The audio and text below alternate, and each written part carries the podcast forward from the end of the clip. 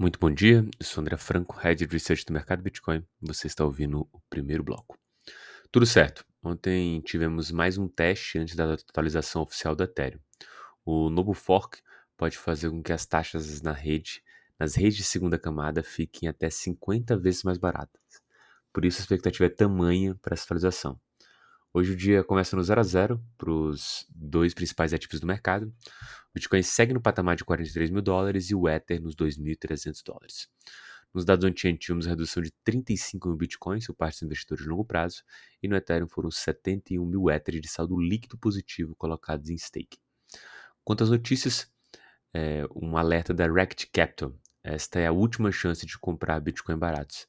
Segundo é, a análise aqui feita pelos analistas, o Bitcoin está uma pechincha e o analista observou que, seguindo um padrão de eventos anteriores, o Bitcoin já sofreu uma desvalorização de cerca de 18% em janeiro, mas agora entra uma fase crítica de duas semanas, onde mais um recuo nos preços é esperado, e após esse período, a previsão é de que o Bitcoin entre na fase de pré-rally, aproximadamente 60 dias antes do halving.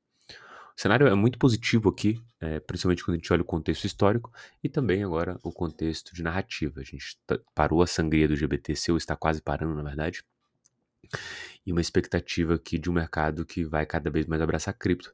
Inclusive, a próxima notícia mostra um pouco nisso aqui em solo brasileiro. Os fundos de criptomoedas do Brasil captam 50 milhões na semana e lideraram um ranking global aqui. Segundo os dados da CoinShare, o fluxo foi positivo aqui no Brasil e isso em contraste com o mundo que acabou tendo uma retirada aí de valores, mostrando aí o apetite ainda muito forte do investidor e principalmente aqui em terras brasileiras.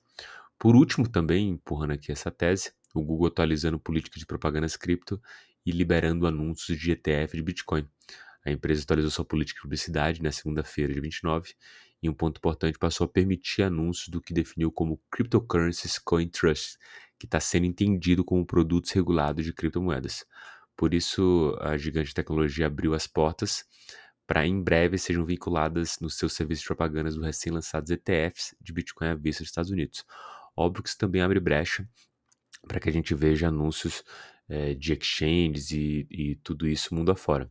A ideia aqui, principalmente, é que com isso as empresas consigam captar mais é, usuários e investidores e isso possa influenciar também positivamente a valorização do mercado desde então.